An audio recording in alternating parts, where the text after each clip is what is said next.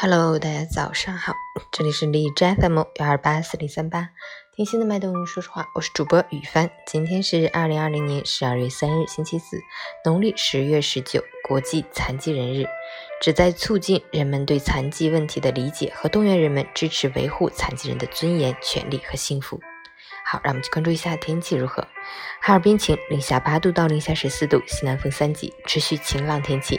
冷空气影响进入间歇期，气温小幅回升，寒意程度稍有缓解，但整体气温偏低，户外感觉依然很寒冷。外出还是要包裹严严实实，谨防着凉感冒。截至凌晨五时，海市的 AQI 指数为六十六，PM 二点五为四十八，空气质量良好。每人分享：你身边有没有这样的人？说话总是口无遮拦，还自诩为性格直爽，把尖酸刻薄、坦荡较劲儿当做本事，经常通过贬低别人来显示自己的高大。其实这些都是没有道德、缺乏教养的表现。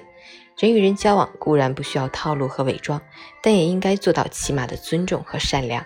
适当开开玩笑，无伤大雅，但绝对不能过分，不能把你的快乐建立在讥讽、嘲笑别人的基础之上。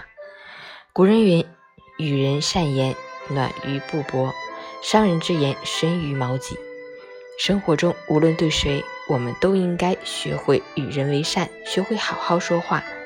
与人为善是最起码的尊重，好好说话是最大的温柔。